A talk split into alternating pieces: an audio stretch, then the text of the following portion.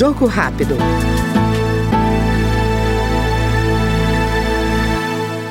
A Comissão de Defesa dos Direitos da Mulher aprovou o projeto que cria o benefício de proteção à mulher e a loteria Mulher de Sorte, para financiar o auxílio de um salário mínimo mensal a ser concedido por até dois anos à mulher em situação de risco físico ou psicológico e cujo agressor tenha sido afastado do lar ou local de convivência com a agredida.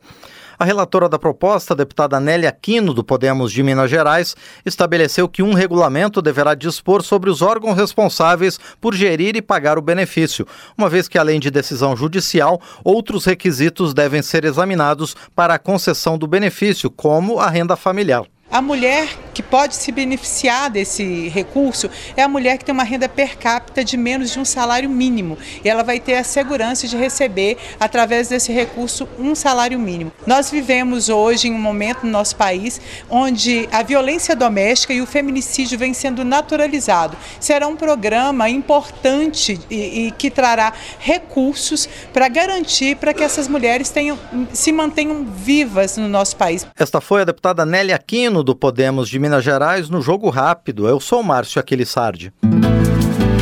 Jogo Rápido.